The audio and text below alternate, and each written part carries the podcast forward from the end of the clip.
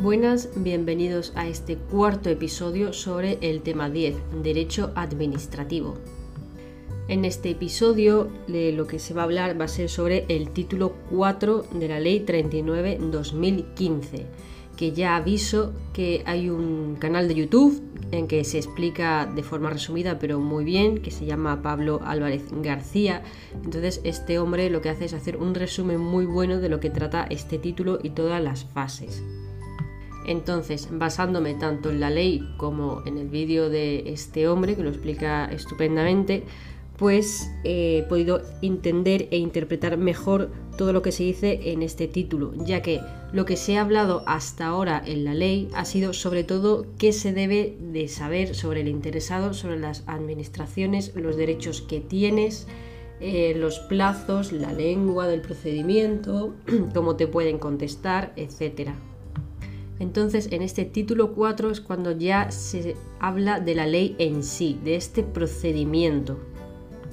Como ya comentaba en los episodios anteriores, yo esta ley me la he tomado como una comparativa de una persona que va a comprar un billete y se tiene que identificar ante la taquilla, eh, tiene que aportar sus documentos, registrarse, puede hacerlo de forma presencial, de forma online, y entonces en la taquilla pues le verifican que efectivamente esto es una persona con capacidad de obrar para comprar un billete y montarse en el autobús e iniciar el viaje, que es la administración, para comunicarse con la administración.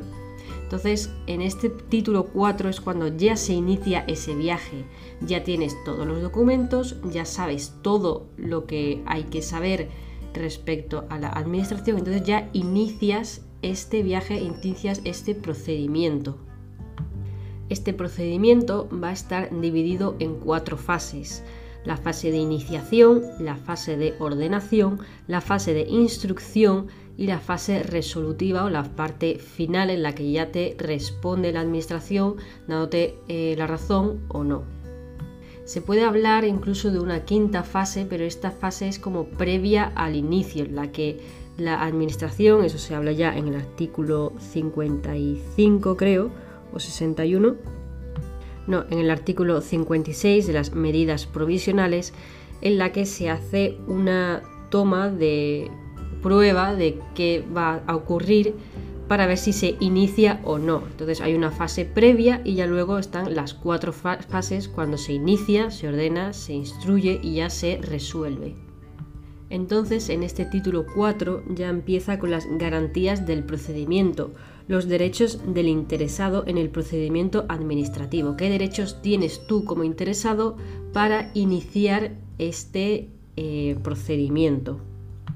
Aparte de los demás derechos que se han hablado en esta ley, como por ejemplo la obligación de resolver por parte de la Administración, también están los derechos durante el procedimiento que son los que se recogen en el artículo 53. Entonces, uno de ellos, por ejemplo, es el de a conocer en cualquier momento el estado de la tramitación de los procedimientos en los que tenga la condición de interesados, el, el sentido del silencio administrativo que corresponda en caso de que la Administración no dicte ni notifique resolución expresa en el plazo el órgano competente para su instrucción, en su caso y resolución, y los actos de trámite dictados. Asimismo, también tendrán derecho a acceder y a obtener copia de los documentos contenidos en los citados procedimientos. Si este procedimiento se hace de forma online a través de medios electrónicos, siempre se puede consultar, tienes el derecho a consultarlo de manera electrónica. También tienes derecho, aparte de las copias que te puedan hacer o acreditar respecto a este procedimiento, a identificar a las autoridades y al personal al servicio de las administraciones públicas bajo cuya correspondencia se tramiten los procedimientos también a no presentar documentos originales, salvo que de manera excepcional la normativa reguladora aplicable establezca lo contrario.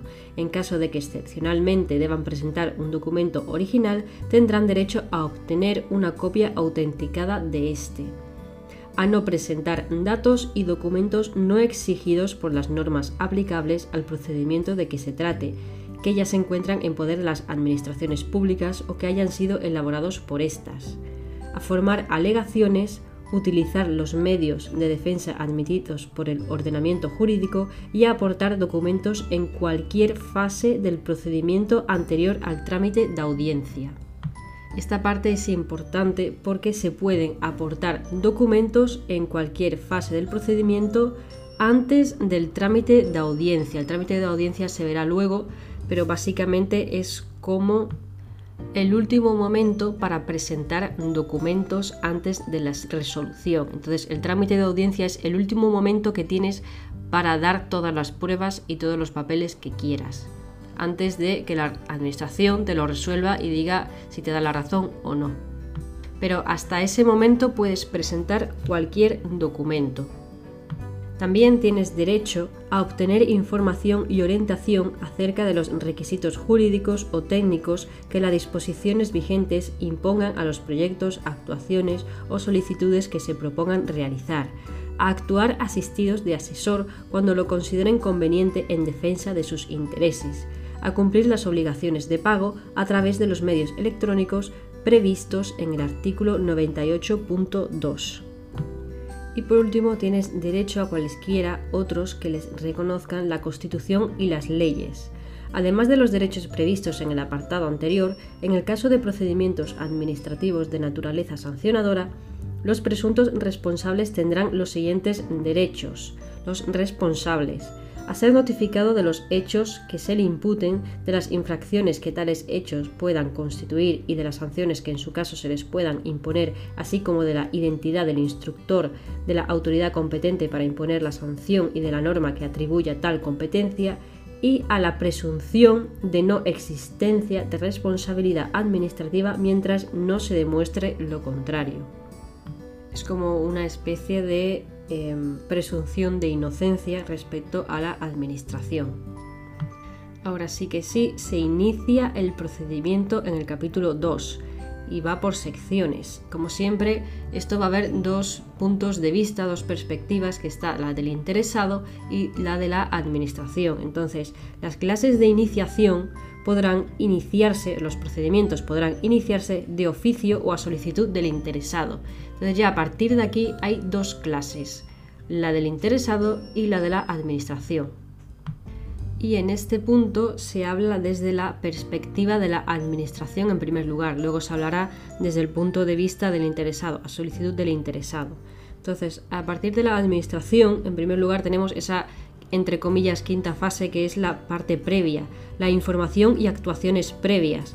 Con anterioridad al inicio del procedimiento, el órgano competente podrá abrir un periodo de información o actuaciones previas con el fin de conocer las circunstancias del caso concreto y la conveniencia o no de iniciar el procedimiento. En el caso de procedimientos de naturaleza sancionadora, las actuaciones previas se orientarán a determinar con la mayor precisión posible los hechos susceptibles de motivar la incoación del procedimiento, de iniciarlo, la identificación de la persona o personas que pudieran resultar responsables y las circunstancias relevantes que concurran en unos y otros.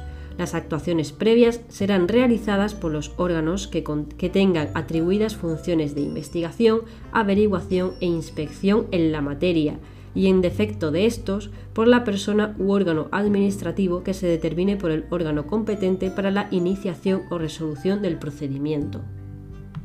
El artículo 56 trata sobre las medidas provisionales y estas medidas se pueden hacer tanto antes del procedimiento como durante el procedimiento en la fase de ordenación. Entonces hay que tener en cuenta que se pueden hacer en dos momentos distintos. Iniciado el procedimiento, el órgano administrativo competente para resolver podrá adoptar de oficio o a instancia de parte y de forma motivada las medidas provisionales que estime oportunas para asegurar la eficacia de la resolución que pudiera recaer si existiesen elementos de juicio suficientes para ello, de acuerdo con los principios de proporcionalidad, efectividad y menor onerosidad, menor daño posible. Antes de la iniciación del procedimiento administrativo, ahora la parte antes, anterior, el órgano competente para iniciar o instruir el procedimiento de oficio o a instancia de parte en los casos de urgencia inaplazable y para la protección provisional de los intereses implicados, podrá adoptar de forma motivada las medidas provisionales que resulten necesarias y proporcionadas. Las medidas provisionales deberán ser confirmadas, modificadas o levantadas en el acuerdo de iniciación del procedimiento, que deberá efectuarse dentro de los 15 días siguientes a su adopción, el cual podrá ser objeto del recurso que proceda. Entonces, cuando se hacen estas medidas provisionales antes del procedimiento, entonces estas medidas provisionales se efectuarán en 15 días y en esos 15 días ya se iniciará el procedimiento. En todo caso, dichas medidas quedarán sin efecto si no se inicia el procedimiento en dicho plazo o cuando el acuerdo de iniciación no contenga un pronunciamiento expreso acerca de las mismas. Obviamente, si no se ha iniciado el procedimiento, las medidas no sirven para nada. Pero ahora, ¿qué son estas medidas provisionales? Estas medidas pueden ser la suspensión temporal de actividades, prestación de fianzas, retiradas o intervención de bienes productivos o suspensión temporal de servicios por razones de sanidad, higiene o seguridad, el cierre temporal del establecimiento por estas u otras causas previstas en la normativa reguladora aplicable, embargo preventivo de bienes, rentas y cosas fungibles computables en metálico por aplicación de precios ciertos, el depósito, retención o inmovilización de cosa mueble, la intervención y depósito de ingresos obtenidos mediante una actividad que se considere ilícita y cuya prohibición y cesación se pretenda, consignación y constitución de depósito de las cantidades que se reclamen, la retención de ingresos a cuenta que deban abonar las administraciones públicas, aquellas otras medidas que para la protección de los derechos de los interesados prevean expresamente las leyes o que se estimen necesarias para asegurar la efectividad de la resolución. No se podrán adoptar medidas provisionales que puedan causar perjuicio de difícil o imposible reparación a los interesados o que impliquen violación de derechos amparados por las leyes las medidas provisionales podrán ser alzadas o modificadas durante la tramitación del procedimiento, de oficio o a instancia de parte, en virtud, de circunstancias sobrevenidas o que no pudieron ser tenidas en cuenta en el momento de su adopción. En todo caso, se extinguirán cuando surta efectos la resolución administrativa que ponga fin al procedimiento correspondiente. Dentro de esta fase previa también está el tema de la acumulación que se regula en el artículo 57. El órgano administrativo que inicie o tramite un procedimiento, cualquiera que haya sido la forma de su iniciación, podrá disponer de oficio o a instancia de parte su acumulación a otros con los que guarde identidad sustancial o íntima conexión, siempre que sea el mismo órgano quien deba tramitar y resolver el procedimiento contra el acuerdo de acumulación no procederá recurso alguno. Teniendo en cuenta esta fase previa, ya se pueden ver cómo se puede iniciar por la Administración este procedimiento, que habla de la sección 2, el artículo 58, la iniciación de oficio por parte de la Administración.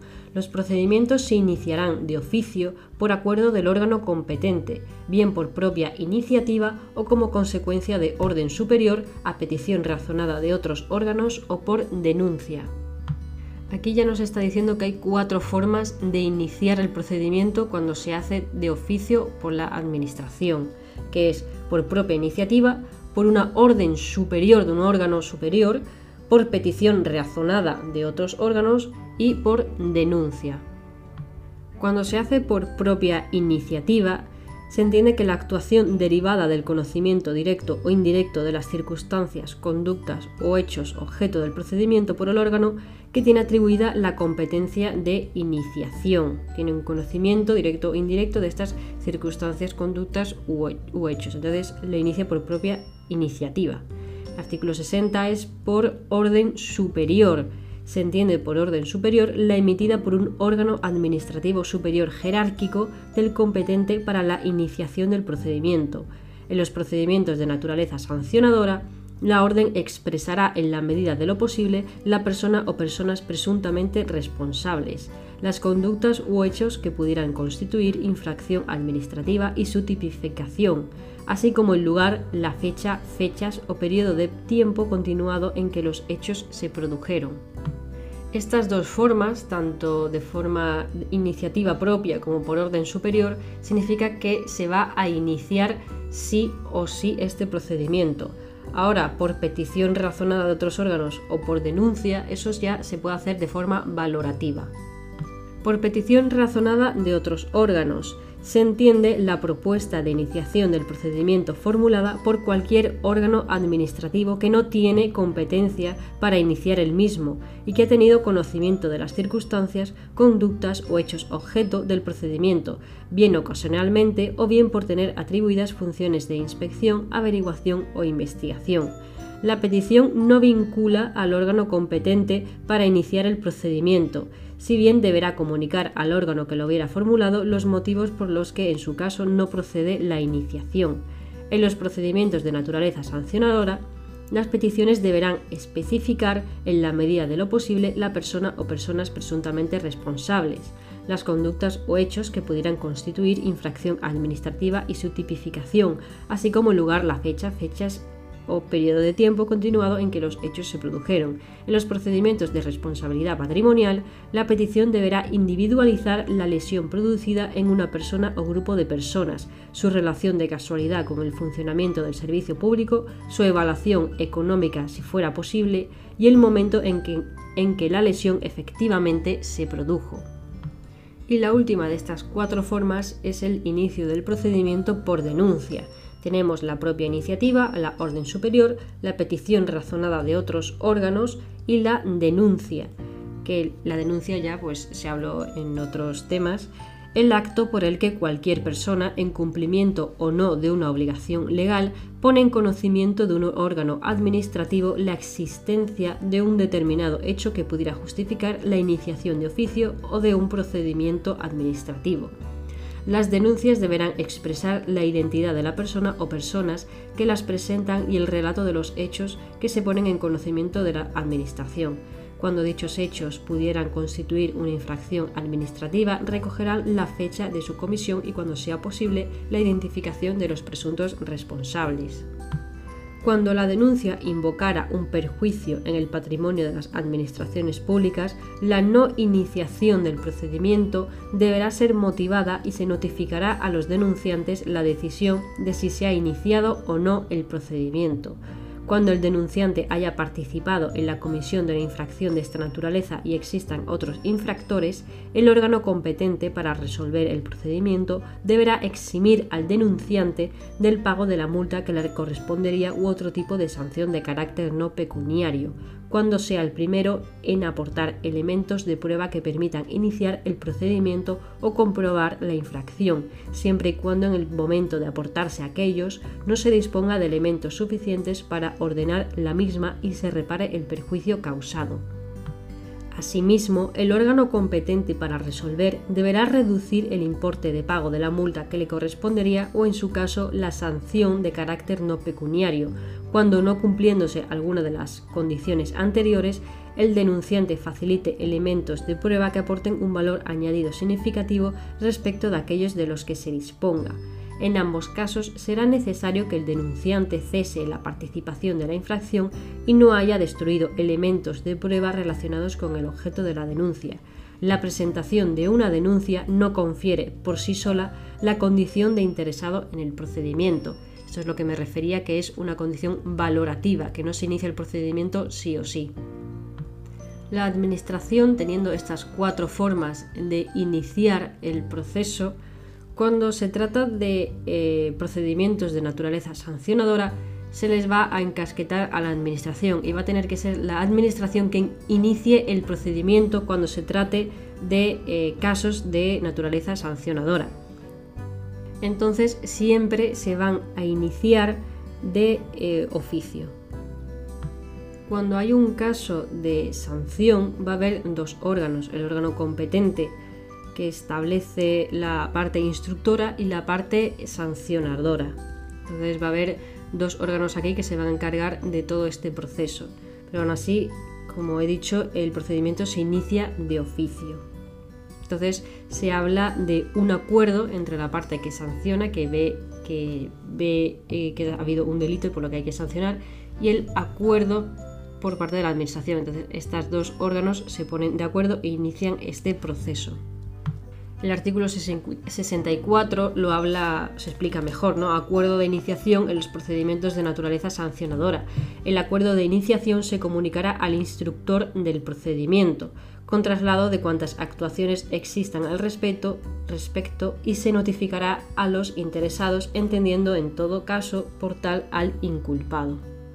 Entonces, en este acuerdo de iniciación, incoación del procedimiento, tiene que contener lo que es la identificación de la persona o personas presuntamente responsables, los hechos que motivan la incoación del procedimiento, su posible calificación y las sanciones que pudieran corresponder sin perjuicio de lo que resulte de la instrucción, identificación del instructor y en su caso secretario del procedimiento con expresa indicación del régimen de recusación de los mismos, el órgano competente para la resolución del procedimiento y norma que le atribuya tal competencia, indicando la posibilidad de que el presunto responsable pueda reconocer voluntariamente su responsabilidad, esto respondiendo a lo de eh, responsabilidad patrimonial, medidas de carácter provisional que se hayan acordado por el órgano competente para iniciar el procedimiento sancionador, indicación del derecho a formular alegaciones y a la audiencia en el procedimiento y de los plazos para su ejercicio, así como indicación de que en caso de no efectuar alegaciones en el plazo previsto sobre el contenido del acuerdo de iniciación, este podrá ser considerado propuesta de resolución cuando contenga un pronunciamiento preciso acerca de la responsabilidad imputada. Excepcionalmente, cuando en el momento de dictar el acuerdo de iniciación no existan elementos suficientes para la calificación inicial de los hechos que motive la incoación del procedimiento, cuando no haya motivos para iniciarlo, la citada calificación podrá realizarse en una fase posterior mediante la elaboración de un pliego de cargos que deberá ser notificado a los interesados. El 65, el artículo 65, habla de los procedimientos, eh, o sea, especialidades en el inicio de oficio de los procedimientos de responsabilidad patrimonial. Y esto lo puede iniciar tanto la administración como el interesado. Y ya luego esto se va a hablar en el artículo 81 y ya el tema del trámite de audiencia en el artículo 82.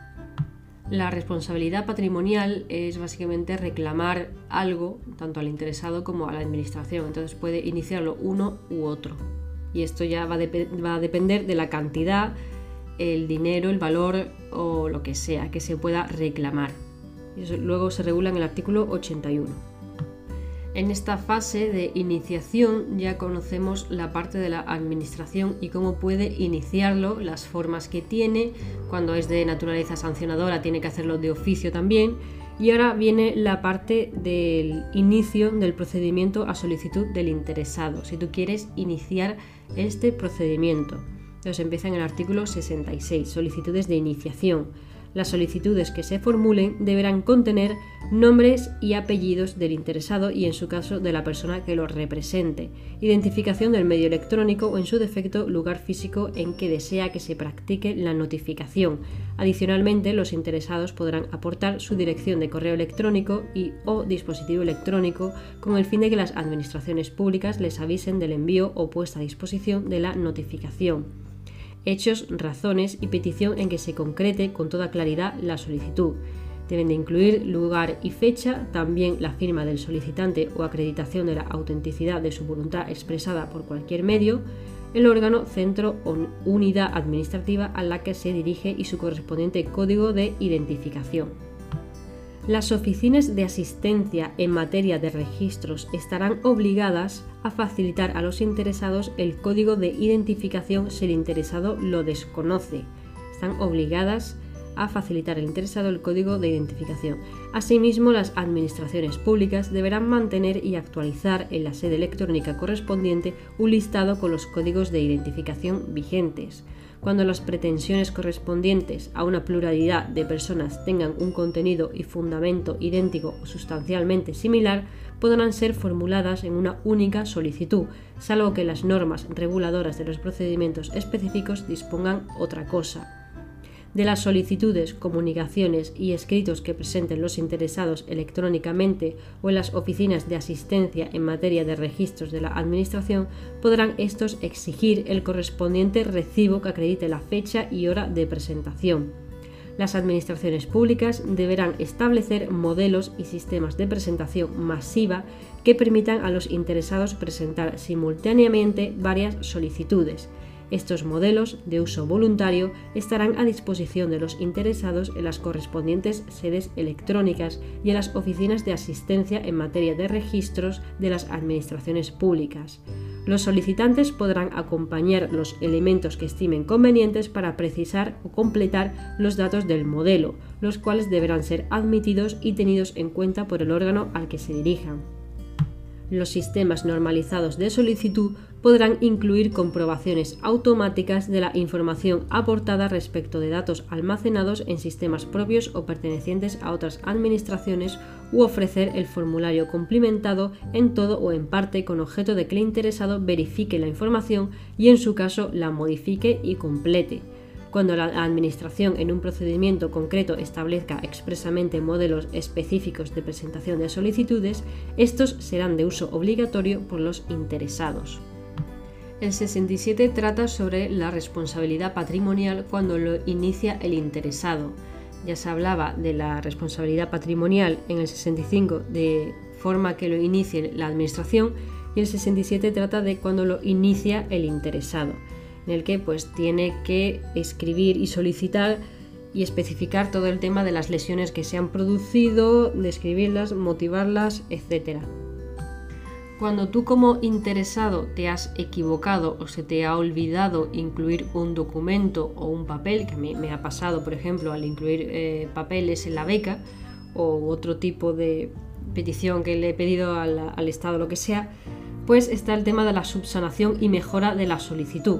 Si la solicitud de iniciación no reúne los requisitos que señala el artículo 66, se te ha olvidado un papel donde se te ha olvidado el papel donde está la copia del DNI, por ejemplo, y en su caso los que señala el artículo 67 u otros exigidos por la legislación específica aplicable, se requerirá al interesado para que en un plazo de 10 días subsane la falta o acompañe los documentos preceptivos, con indicación de que, si así no lo hiciera, se le tendrá por desistido su petición, previa resolución que deberá ser dictada en los términos previstos en el artículo 21, que tienen que responder.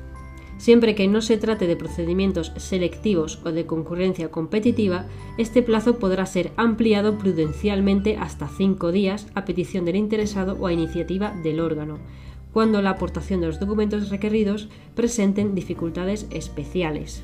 Entonces, en un primer lugar tenemos 10 días y puedes solicitar una prórroga de 5 días, tanto tú como la administración, porque si, por ejemplo, es un documento en el que tienes que pedir eh, un ejemplo, ¿no? Te vas de Erasmus a Alemania y necesitas un papel de la Secretaría de la Universidad de Alemania, pues, y ese papel tarda en llegar lo que sea, tú puedes decir a la administración, oye, es que me tiene que llegar un papel y puede tardar en llegar. Y dice, bueno, pues te damos unos 5 días más para que presentes ese papel. Entonces tienes esos 10 días y si eso puedes prorrogarlo 5 días. Si te presentas de forma presencial en, eh, la, administración, te van a decir que lo subsanes de, de manera electrónica. Y esto a mí me ha pasado de irme a la universidad, coger el tren, dos horas en tren, irme a la universidad, plantarme y decir, no, falta un papel, pero lo puedes hacer de forma electrónica. Entonces, bueno, me, lo podrían, me podría haber ahorrado el viaje haciéndolo todo de forma electrónica, pero bueno. A estos efectos se considerará como fecha de presentación de la solicitud aquella en la que haya sido realizada la subsanación, obviamente porque ya está subsanado, ya tienes todos los papeles. Empieza el procedimiento a partir de ahí.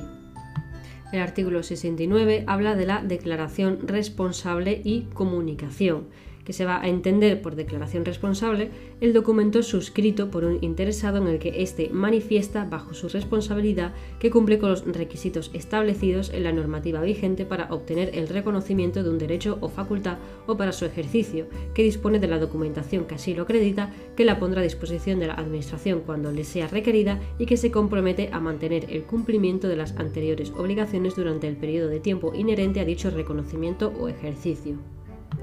¿Qué ocurre si has falseado un documento? No es exacto o has dado cuenta de que no tienes esa capacidad de obrar para iniciar como interesado. Pues básicamente va a, pararse todo el procedimiento. y aquí lo pone, determinará la imposibilidad de continuar con el ejercicio del derecho o actividad afectada desde momento, desde el momento en el que se contenga constancia de tales hechos, sin perjuicio de las responsabilidades penales, civiles o administrativas a que hubiera lugar. Entonces aquí termina la primera fase, que es la parte de la iniciación, como lo inicia tanto la administración como el interesado. La segunda fase es la parte de la ordenación del procedimiento, que va en el, capítulo 3, artículo 70. Esta fase básicamente es una fase voluntaria en la que la administración o el interesado ordena todos los documentos o impulsa, como se va a explicar luego, lo que es el procedimiento.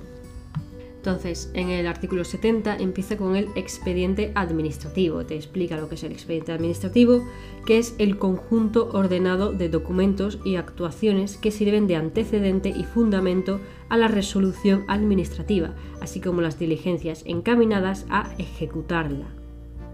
Estos expedientes van a tener formato electrónico. Se pueden acumular, se pueden archivar, pueden ser dictámenes, informes y lo que sea pero siempre debe de tener una copia.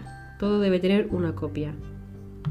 Aunque en el expediente administrativo se recoja toda la información, obviamente no se va a añadir el tema de los eh, borradores, opiniones, resúmenes, etcétera, porque eso básicamente es como una información auxiliar o que apoya a todo el procedimiento. Entonces solamente van a entrar dentro del expediente los, los informes, los preceptivos y los facultativos y si se han sido solicitados y toda la demás información importante.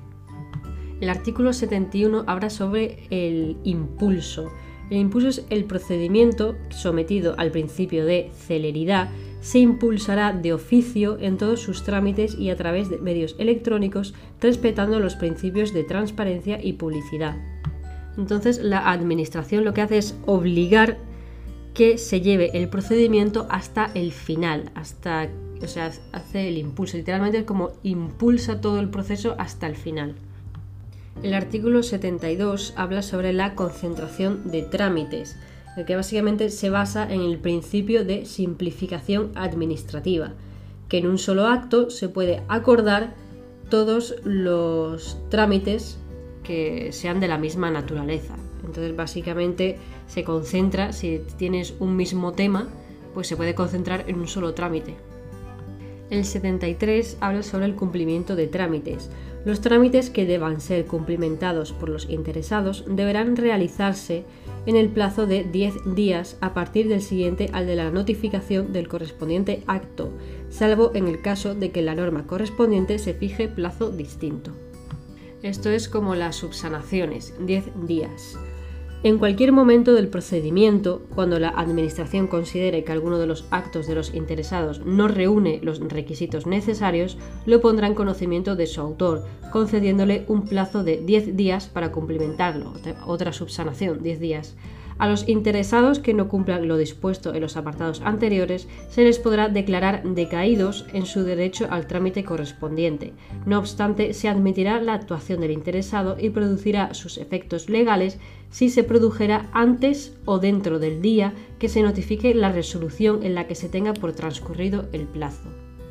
El 74 habla sobre las cuestiones incidentales. Las cuestiones incidentales que se susciten en el procedimiento, incluso las que se refieren a la nulidad de actuaciones, no suspenderán la tramitación del mismo, salvo la recusación.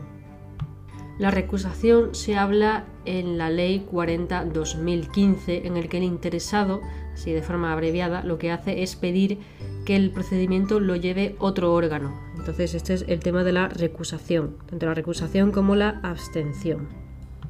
Entonces, cuando hay eh, cuestiones incidentales, no se va a suspender la tramitación del mismo, a no ser que apliques esta recusación. Terminada esta segunda fase, que es la de ordenación, ya teníamos iniciación, ordenación, Ahora empieza la de instrucción, en el capítulo 4, instrucción del procedimiento. Y empieza en el artículo 75, actos de instrucción.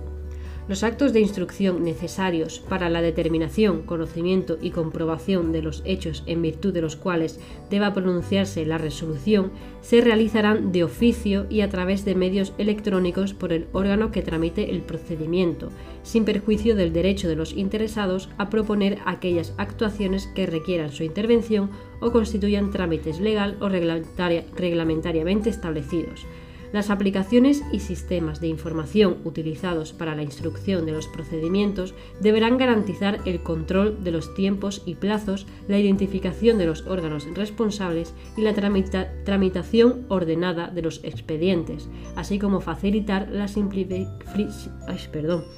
la simplificación y la publicidad de los procedimientos los actos de instrucción que requieran la intervención de los interesados habrán de practicarse en la forma que resulte más conveniente para ellos y sea compatible en la medida de lo posible con sus obligaciones laborales o profesionales. En cualquier caso, el órgano instructor adoptará las medidas necesarias para lograr el pleno respeto a los principios de contradicción y de igualdad en los interesados en el procedimiento. Entonces, en estos actos de instrucción tenemos el principio de contradicción e igualdad. Y como es un acto de instrucción, esto va a ser como en el tema penal, la instrucción del procedimiento. La administración dentro de estos actos de instrucción lo que básicamente va a ser, eh, se va a manifestar a partir de opiniones y todo lo que vaya recogiendo de información. ¿Qué ocurre? Que el interesado puede no estar de acuerdo con lo que vaya diciendo la administración. No son resoluciones firmes, simplemente son opiniones y manifestaciones de la administración. Entonces, el interesado tiene el derecho a formular alegaciones, que puede no estar de acuerdo con la administración. Entonces, el artículo 76 habla de estas alegaciones. Los interesados podrán, en cualquier momento del procedimiento anterior al trámite de audiencia, aducir alegaciones y aportar documentos u otros elementos de juicio. Unos u otros serán tenidos en cuenta por el órgano competente al redactar la correspondiente propuesta de resolución. En todo momento podrán los interesados alegar los defectos de tramitación y en especial los que supongan paralización, infracción de los plazos preceptivamente señalados o la emisión de trámites omisión de trámites que pueden ser subsanados antes de la resolución definitiva del asunto. Dichas alegaciones podrán dar lugar, si hubiere razones para ello, a la exigencia de la correspondiente responsabilidad disciplinaria. La sección 2, que corresponde a este capítulo, habla sobre la prueba. ¿Pero la prueba de qué? Pues la prueba para sostener la alegación que se debe materializar eh, más de 10 días y menos de 30 días. Entonces todo esto son el artículo 77 y 78, que son las pruebas para sostener esta alegación por parte del interesado para quejarse a la administración en esta fase de instrucción. Entonces, el artículo 77, medios y periodo de prueba. Los hechos relevantes para la decisión de un procedimiento podrán acreditarse por cualquier medio de prueba admisible en derecho, cuando la Administración no tenga por ciertos los hechos alegados por los interesados o la naturaleza del procedimiento lo exija, el instructor del mismo acordará la apertura de un periodo de prueba por un plazo no superior a 30 días ni inferior a 10, a fin de que puedan practicarse cuantas juzgue pertinentes. Asimismo, cuando lo considere necesario, el instructor, a petición de los interesados, podrá decidir la apertura de un periodo extraordinario de prueba por un plazo no superior a 10 días. Aquí tenemos más de 10 días, menos de 30 días en ese periodo de tiempo.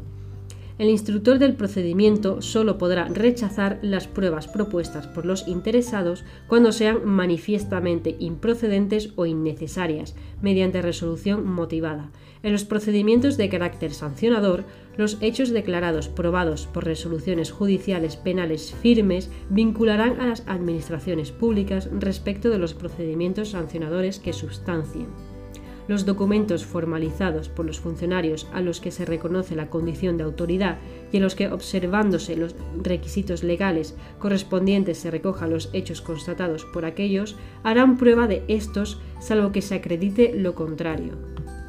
Cuando la prueba consista en la emisión de un informe de un órgano administrativo, organismo público o entidad de derecho público, se entenderá que éste tiene carácter preceptivo, carácter normativo.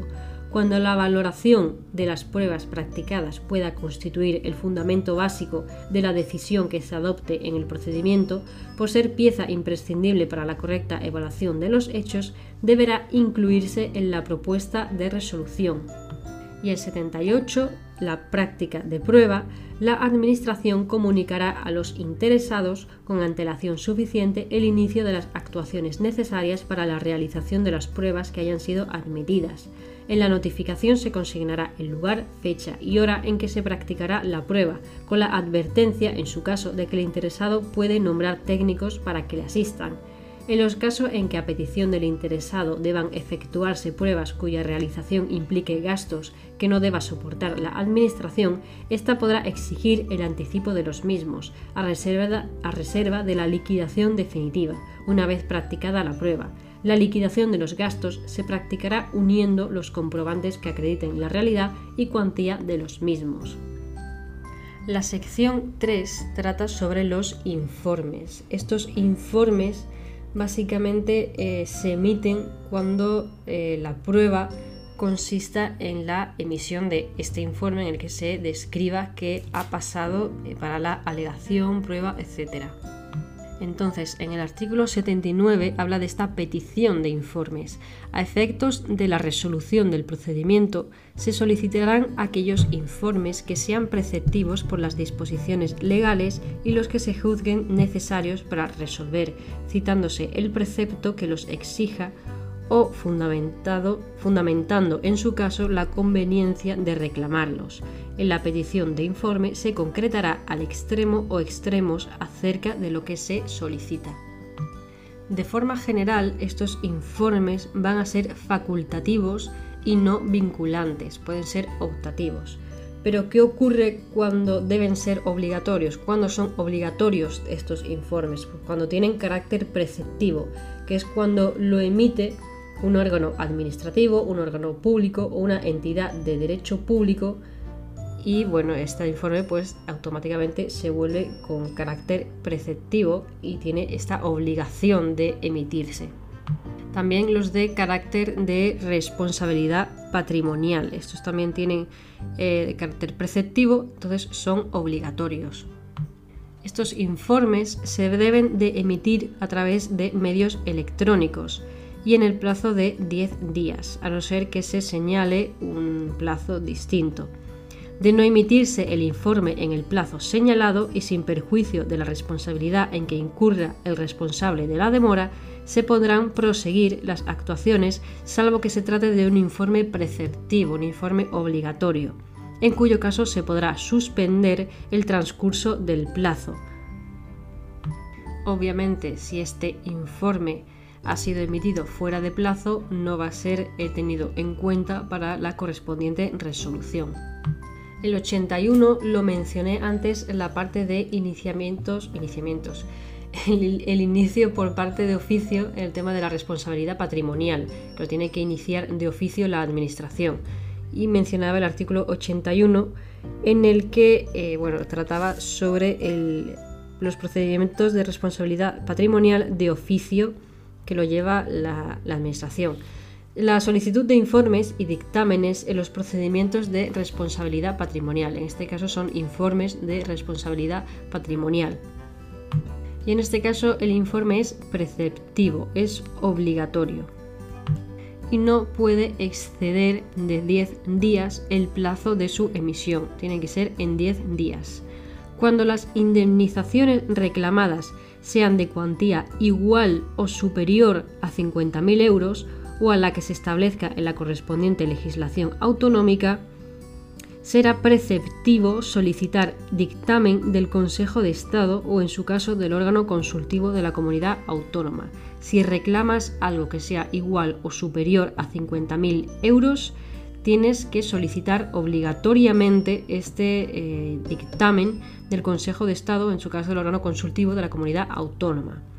A estos efectos, el órgano instructor, en el plazo de 10 días a, A contar desde la finalización del trámite de audiencia, remitirá el órgano competente para solicitar el dictamen una propuesta de resolución, que se ajustará a lo previsto en el artículo 91 o en su caso la propuesta de acuerdo por el que se podría terminar convencionalmente el procedimiento. El dictamen se emitirá en el plazo de dos meses y deberá pronunciarse sobre la existencia o no de relación de casualidad entre el funcionamiento del servicio público y la lesión producida, y en su caso sobre la valoración del daño causado y la cuantía y modo de la indemnización de acuerdo con los criterios establecidos en esta ley. En el caso de reclamaciones en materia de responsabilidad patrimonial del Estado por el funcionamiento anormal de la Administración de Justicia, será preceptivo el informe del Consejo General del Poder Judicial que será evacuado en el plazo máximo de dos meses. El plazo para dictar resolución quedará suspendido por el tiempo que medie entre la solicitud del informe y su recepción, no pudiendo exceder dicho plazo de los citados dos meses. Entonces, resumiendo este artículo, que cuando sean informes respecto a responsabilidad patrimonial son preceptivos, son obligatorios y se tienen que emitir en 10 días. Cuando lo que se reclame, lo que se pida sea igual o superior a 50.000 euros, el informe lo tiene que hacer el Consejo del Estado o el órgano consultivo de la comunidad autónoma en dos meses, ese dictamen. Y por último, llegamos a la cuarta fase, que no es la de los ovnis, sino la cuarta fase eh, del procedimiento administrativo, que es la parte final, la parte resolutiva. Entonces empieza con el trámite de audiencia en el artículo 82. Trámite de audiencia. Instruidos los procedimientos inmediatamente antes de redactar la propuesta de resolución, se pondrán de manifiesto a los interesados o en su caso a sus representantes para lo que se tendrán en cuenta las limitaciones previstas en su caso de la Ley 19-2013.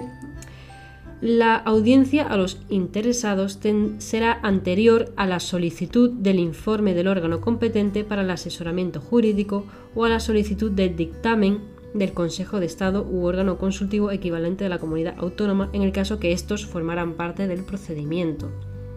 Los interesados, en un plazo no inferior a 10 días ni superior a 15 podrán alegar y presentar los documentos y justificaciones que estimen pertinentes entre 10 y 15 días, no menos de 10 días, no más de 15 días. Si antes del vencimiento del plazo los interesados manifiestan su decisión de no efectuar alegaciones ni aportar nuevos documentos o justificaciones, se tendrá por realizado el trámite, se podrá prescindir del trámite de audiencia cuando no figuren en el procedimiento ni sean tenidos en cuenta en la resolución otros hechos ni otras alegaciones y pruebas que las aducidas por el interesado. En los procedimientos de responsabilidad patrimonial, que las lleva la Ley de Régimen Jurídico del Sector Público, será necesario en todo caso dar audiencia al contratista, notificándole cuántas actuaciones se realicen en el procedimiento al efecto de que se persone en el mismo, exponga lo que a su defecto a su derecho convenga y proponga cuantos medios de prueba estime necesarios. Entonces, en este trámite de audiencia es como la última parte en la que puedes presentar documentos. Es obligatorio por parte de la administración y es voluntaria por parte del interesado. No tienes por qué tenerlo en cuenta. Aún así, si quieres entregar pruebas, tiene que ser más de 10 días, o sea, no menos de 10, cuando pasen 10 días, en esos 10 días a 15 días. Entre, o sea, tienes ahí 5 días para entregar pruebas. A partir del trámite de audiencia, cuando ya están todas las pruebas, ya todas las cartas están sobre la mesa, ya está todo hecho, hay un periodo de información pública entonces, el órgano al que corresponda la resolución del procedimiento, cuando la naturaleza de éste lo requiera, podrá acordar un periodo de información pública. A tal efecto, se publicará un anuncio en el diario oficial correspondiente a fin de que cualquier persona física o jurídica pueda examinar el expediente o la parte del mismo que se acuerde. El anuncio señalará el lugar de exhibición, debiendo estar en todo caso a disposición de las personas que lo soliciten a través de medios electrónicos en la sede electrónica correspondiente y determinará el plazo para formular alegaciones que en ningún caso podrá ser inferior a 20 días. Entonces, como que invita a la gente a formular alegaciones y tiene que ser eh, dentro de los 20 días siguientes. La incomparecencia en este trámite no impedirá a los interesados interponer los recursos procedentes contra la resolución definitiva del procedimiento. La comparecencia en el trámite de información pública no otorga por sí misma la condición de interesado. No obstante, quienes presenten alegaciones u observaciones en este trámite teniendo derecho a obtener de la Administración una respuesta razonada que podrá ser común para todos para todas aquellas alegaciones que planteen cuestiones sustancialmente iguales. Conforme a lo dispuesto en las leyes, las administraciones públicas podrán, em, podrán establecer otras formas, medios y cauces de participación de las personas directamente o a través de las organizaciones y asociaciones reconocidas por la ley en el procedimiento en el que se, en el que se dictan los actos administrativos. Entonces, en esta última fase, lo que se hace es el trámite de audiencia, que ya es el último para presentar pruebas, y luego un periodo de información pública, que se puede presentar cualquiera, pero aún así, aunque presentes alegaciones o lo que sea, eso no te da derecho a ser interesado en el procedimiento.